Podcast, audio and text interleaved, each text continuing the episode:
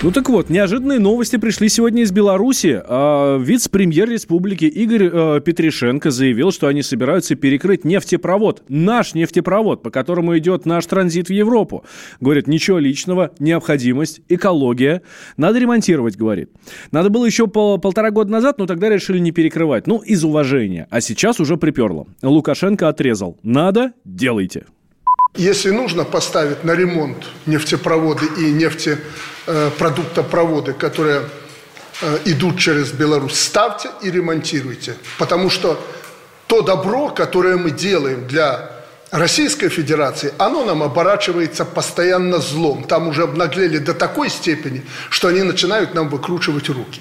Ну, про выкручивать руки это, конечно, сильно. Вот пресс-секретарь российского президента Дмитрий Песков уже заявил, что в Кремле являются сторонниками разговора с Минском в союзнической тональности, но с пониманием относятся и к эмоциональным проявлениям существует огромный э, объем прямой и косвенной помощи, которую оказывает Россия Белоруссии, нашим белорусским братьям. Но в то же время, в то же время остаются, остаются на повестке дня э, ряд вопросов, которые требуют решения. В том числе вопросов существенных, но мы не можем согласиться в том, что э, это все можно как-то ассоциировать с санкциями или с выкручиванием рук.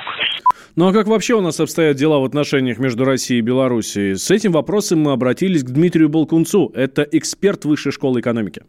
Лукашенко собирается идти на шестой президентский срок, и ему необходимо финансирование. Видимо, он поставил во главу угла вещи, а, связанные с финансами на свою предвыборную кампанию, и нежеланием Москвы каким-то образом в очередной раз без каких-то обязательств предоставлять ему финансовую поддержку. Россия сейчас пересматривает многие позиции по экономическому сотрудничеству с Белоруссией, в том числе по сложным аспектам контрабанды. И вот 1 апреля российская сторона перекрыла Беларуси возможность перепродавать российские нефтепродукты в третьи страны. Конечно, это сказывается на белорусском бюджете, это вызывает вот такого рода жесткую риторику со стороны белорусского руководителя. Но в целом, если мы посмотрим на торговые отношения, они динамично развиваются.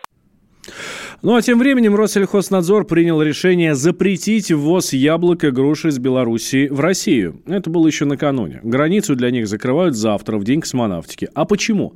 Да потому что вот есть подозрение, что груши и яблоки там вовсе не белорусские откуда-то из санкционных стран. Но это есть подозрение. А, говорят, что только за первую неделю апреля на границе задержали 36 машин с такой продукцией, ну и, как вы понимаете, без документов. Темы дня. Но тем временем Федор Конюхов попал в очередной шторм. Лодку сильно бросают, ей сложно управлять, она может вновь перевернуться, как это было уже на днях. Спутниковые телефоны пока не работают, приборы тоже. Но проблема с питанием. Сейчас важно э, продержаться на ограниченном режиме, рассказал организатор экспедиции Оскар Конюхов.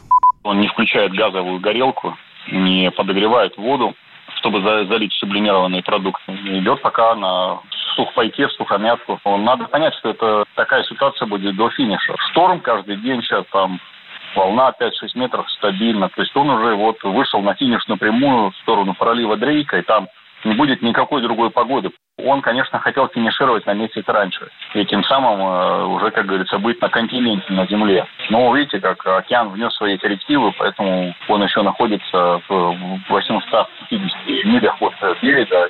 Ничего не остается делать, кроме как работать в сторону мыса Горн. Это был Оскар Конюхов, э, путешественник и координатор экспедиции Федора Конюхова. Сам же Федор отправился в кругосветку на весельной лодке. Сейчас он пересекает Южный океан. До мыса Горн путешественник должен был доплыть, доплыть еще 5 апреля. Общая протяженность пути 27 тысяч километров. Экспедиция длится уже 125 дней. Мы желаем успеха Федору Конюхову.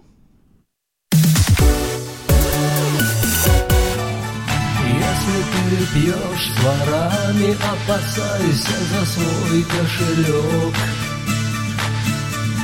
Если ты пьешь с ворами, опасайся за свой кошелек. Если ты ходишь по грязной дороге, ты не сможешь не выпачкать ног. Если ты выдернешь волосы, ты их не вставишь назад. Если ты выдернешь волосы, ты их не вставишь назад. И твоя голова всегда в ответе за то, куда сядет твой зад Правда всегда Это сказал фараон. Он был очень умен И за это его называли Тутанхамон. Я знал одну женщину, она всегда выходила в окно. В доме было десять тысяч она выходила в окно Она раздевалась насмерть, но ей было все равно Если бы ты знал эту женщину, ты бы не стал пить с ворами. Если бы ты знал эту женщину, ты бы не стал пить с ворами. Ходить по грязи и разбрасываться волосами.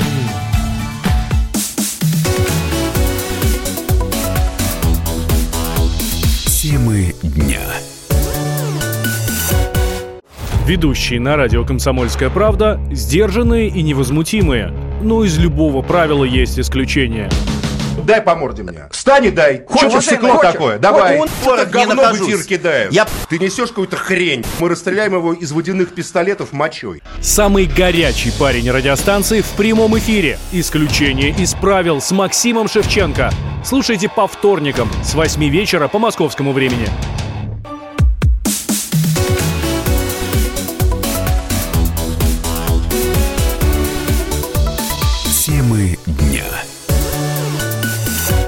Итак, мы возвращаемся в прямой эфир в студии Валентина Алфимов. Госдума приняла в первом чтении законопроект о надежном интернете. Там достаточно много положений, которые должны защитить наш любимый Рунет. Что это за закон такой и что он, может, при- привнесет нам в жизнь? Мы спросили э, у одного из авторов законопроекта, сенатора Людмилы Боковой. Там достаточно большой комплекс, но основная задача законопроекта – это создание центра мониторинга, который обеспечит устойчивость сети, чтобы никаких сбоев не было, и при возникновении ситуации какой-либо экстраординарной, соответственно, система позволит э, комплексно и оперативно реагировать на угрозы. Законом предполагается создание в том числе национальной э, доменной зоны, то есть компании, которые работают и создают сервисы в этой зоне, они защищены юрисдикцией Российской Федерации прежде всего.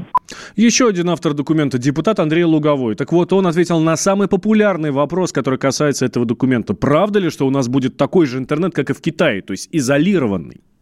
Этот закон хорош хотя бы тем, что вот в процессе дискуссии он заставит э, многих просто поглубже узнать вообще, как устроен интернет. Вызывает сожаление тот факт, что все-таки почему-то у многих возникло мнение, что не у многих, у части депутатов, что этот законопроект направлен на то, чтобы каким-то образом изолировать Россию. Ничего подобного. Вся идея, концепция законопроекта заключается в том, что в случае возникновения проблем в России с интернетом, которые могут быть вызваны исключительно действиями наших западных э, противников, мы смогли обеспечить э, работу интернета для российских граждан. Предполагается, что закон вступит в силу уже с 1 ноября 2019 года. А в Минпросвещение предложили не пускать в школы детей без прививок. В письме замглавы ведомства Татьяны Синюгина отмечается, что образование может быть получено и вне образовательных учреждений, дистанци- дистанционно, либо на дому э, и так далее. И это не нарушает права граждан. А ранее за призывы к отказу от прививок предложили наказывать. Такой законопроект э, готовят в Министерстве здравоохранения России. Как сообщила заместитель главы ведомства Татьяна Яковлева, сейчас э, через средства массовой информации, интернет и религиозные секты распространяется достаточно много информации, которая подрывает доверие россиян к вакцинации. Но в основном сведения ложные. Тему продолжит мой коллега Юрий Кораблев. Москвичка Наталья воспитывает двух детей. Мальчиков 5 и 8 лет. Старший ребенок – инвалид. Проблемы со здоровьем начались после сделанной прививки. Хотя врачи свою вину не признают. Теперь, когда к Наталье обращаются за советом подруги, всегда говорит – лучше отказаться от вакцинации. Когда родила сына, он родился у меня здоровый. После того, как поставили ему прививку в роддоме, на первом месяце жизни у нас появились судороги, что привело к инвалидности ребенка. Я, конечно, против этих всех прививок, потому что мамочка должна понимать, что прежде чем ставить э, такие вакцинации, нужно ребенка обследовать от А до Я. И когда меня мои подруги спрашивают, Наташа, ставят ли прививки ребенку после рождения, я на самом деле не советую. В Минздраве России хотят внести изменения в Кодекс об административных правонарушениях и наказывать за пропаганду отказа от прививок. Отсюда вопрос. Если Наталья напишет в своих социальных сетях, что прививаться не стоит, Грозит ли ей какое-то наказание? Чиновники из Министерства здравоохранения также предлагают блокировать сайты с призывами отказываться от вакцинации и вести за их распространение административную ответственность. Как считает депутат Государственной Думы, бывший санитарный врач Геннадий Онищенко, есть те, кто финансово заинтересован в антипрививочной агитации. Чем меньше народу привьется от гриппа в сезон подъема, тем больше у фармкомпаний будет дохода от продажи антиретровирусных препаратов, препаратов, которые профилактируют осложнения. Поэтому здесь надо понимать, что существуют системные заинтересанты в этой области, которые, в принципе, будут это делать достаточно высокотехнологично. В ноябре прошлого года в Минздраве за призывы к отказу от вакцинации предлагали штрафовать медработников. А в 2016 году Роспотребнадзор предложил наказывать родителей. Тогда эти идеи не поддержали. И заставить прививаться нельзя, заявил старший научный сотрудник лаборатории патогенеза инфекционных заболеваний Максим Гультяев. Есть дети, которым делать прививки можно, есть дети, которым прививки делать в данный момент нельзя. То есть они, допустим, переболели какой-то острой вирусной инфекцией. А если мы будем делать все, что называется валом, кому можно в данный момент, кому не можно, мы получим массу осложнений и дискредитацию вакцинации как таковой. Другое дело, что если мы имеем детей здоровых, родители по каким-то причинам не хотят их вакцинировать, это другое дело. Вводить какое-то преследование, там, я не знаю, административное, уголовное против таких родителей, я считаю, это абсурд. В последнее время все чаще в разных городах нашей страны происходят ситуации, когда детей без прививок не пускают в школу.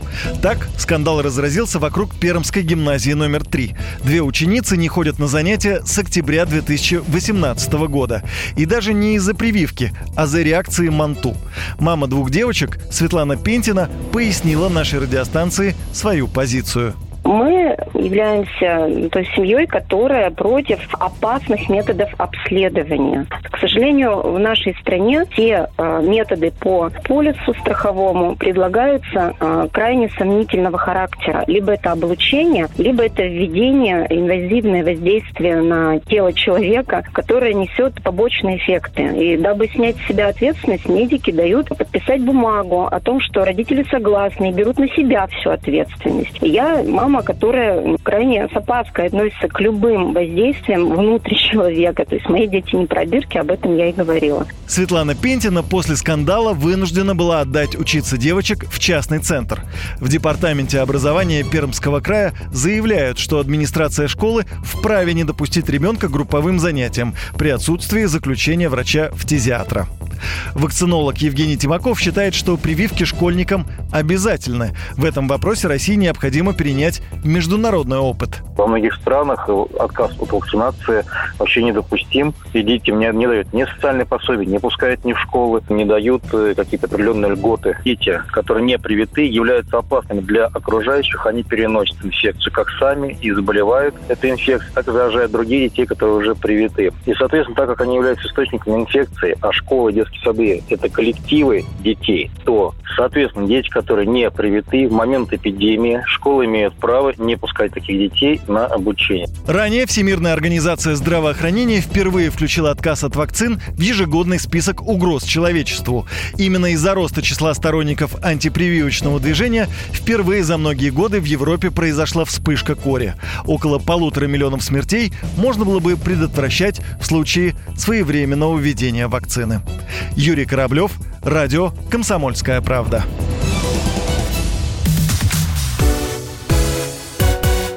Анастасия Волочкова, известная балерина и светская львица, заявила, что президент Владимир Путин не виноват в бедности большей части населения России, а всем недовольным посоветовала из страны уехать. Это она сказала в эфире радиостанции «Эхо Москвы». Договорить фразу Анастасии не дали ведущие, и мы связались с ней, чтобы узнать, что же на самом деле Настя имел в виду.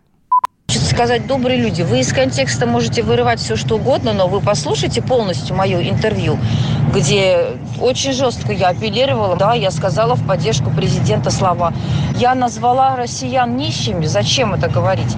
Я сказала о том, что есть люди, тунеядцы, которые ничего не делают и хотят обвинить президента. Сами сидят на заваленке, курят бычки, гонят самогон и пьяными вечно валяются под своими же собственными заборами, не имея возможности возделать свой клочок земли свой сад. А винить будут президента, что он еще пенсии не доплачет. Вот о чем я говорила. Каждому задуматься, что мы можем сделать, каждый из нас, хорошего для процветания страны или хотя бы там своей семьи, а никого не обвинять. И сказала, что лично могу делать и делаю я. Все, вот была моя история, связанная с этой нищетой.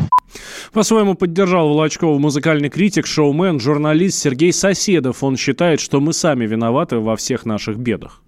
В России никогда не было счастливых времен. Поэтому в конечном итоге, конечно, мы виноваты, что выбираем этих людей, что из наших рядов выходят эти министры, чиновники, которые не дают заработать, которые хапают себе. Да, мы виноваты. И вот если в глобальном масштабе смотреть, то Настя Волочкова окажется на 100% права. Это был музыкальный критик Сергей Соседов. К слову, актер Алексей Панин тоже мнение балерины поддержал, но а, немножко по-другому. Он говорит, что из России, да, надо уезжать, но просто потому, что здесь уже совершенно нечего ловить.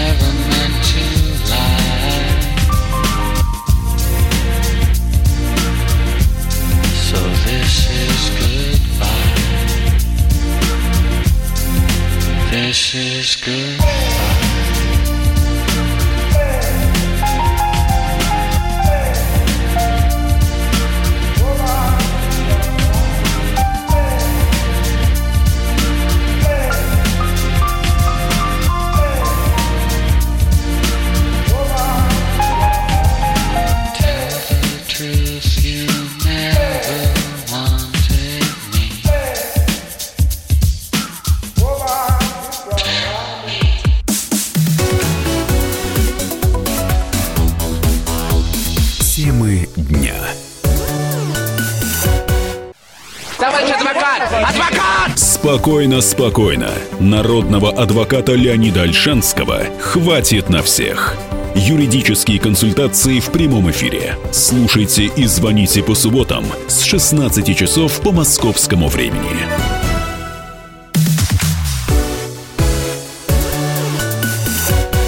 Дочка российского дальнобойщика обманула американские банки, бизнесменов и нью-йоркскую богему на 17 миллионов рублей. А теперь станет еще и героиней сериала компании Netflix.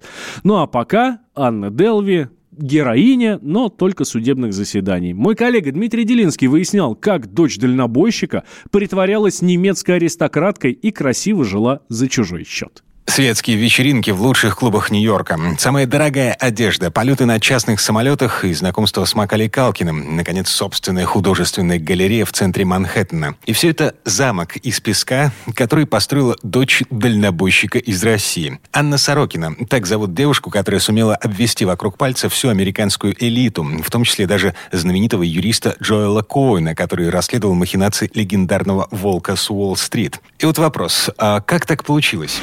Аня Сорокина родилась в подмосковном Домодедове в семье шофера и домохозяйки. Училась в обычной школе, занималась дополнительно иностранными языками. Ну и вот что вспоминает о ней ее одноклассница Настя. В принципе, она, ну, хороший человек. Со всеми она находила общий язык. Но как бы все равно люди к ней так боевливо относились. Она сильная по характеру просто. Могла как бы, ну, немножко обидеть, так, задеть людей. Ну, она могла выкрутиться из ситуации, это правда. Наш любимый фильм был «Дрянные девчонки». Ну, я думаю, что ей нравилось то, что они такие отрицательные героини. В 2007 году семья Сорокиных переехала в Германию. Аня закончила здесь школу, училась рисованию в Англии, потом устроилась в модный французский журнал в Париже. И вот, прикоснувшись к жизни богемы, Анна Сорокина решила, что хочет жить именно так. В этот момент в Нью-Йорке внезапно материализовалась наследница богатой европейской семьи по имени Анна Делви. Она быстро вошла в местную тусовку, делая вид, что не привыкла считать деньги. Настолько не привыкла, что «Ой, у меня кончились наличные». «Ой, а у меня кредитка не срабатывает. Расплатись за меня, пожалуйста, а потом верну». Дурака не нужен нож. Ему с три наврешь. И делай с ним. Удивительно, но почти два года вся нью-йоркская богема верила Анне Делви. Даже юрист Джоэл Коэн, который раскрутил легендарное дело «Волка с Уолл-стрит», помогал ей взять кредит под художественную галерею в центре Манхэттена. Но в один прекрасный день количество людей, которым девушка задолжала, перевалило критическую отметку. Кто-то написал заявление в полицию. И вот теперь Анну Сорокину окружают не интерьеры фешенебельных ресторанов и отелей, а стены тюрьмы. Мы связались с ее отцом. Вадим, бывший дальнобойщик из России. В Германии он занимается продажей кондиционеров. Он признает, что его дочь обманывала людей, но она не одна виновата. Ну, сотрудники банка за это тоже ну, виноваты. То, что они э, поверили и хотели использовать все это в свою выгоду. И поэтому у нее получилось это все там прыгание там какое-то время от одного к другому. Ну, видимо, не деньгами, а какими-то там то, что вместе с ней там летали куда-то, куда-то ходили, что-то халяву короче, имели. Пытались там ее там кровать затянуть, всякие предложения делали. Это сотрудники банка? Да. А, а сейчас они выставляют себя белыми пушистыми, да? Пытаются, да. Так или иначе, сейчас Анна Сорокина ждет суда в американской тюрьме. Ей грозит 15 лет за решеткой по обвинению в мошенничестве. Но, судя по всему, ее больше волнует не это, а то, кто сыграет ее в сериале. Компания Netflix купила права на съемку истории жизни русской красавицы, а адвокаты ее говорят, что она не сделала ничего предосудительного, потому что в каждом из нас есть немножко Анны. Каждый из нас немножко врет. Конец цитаты.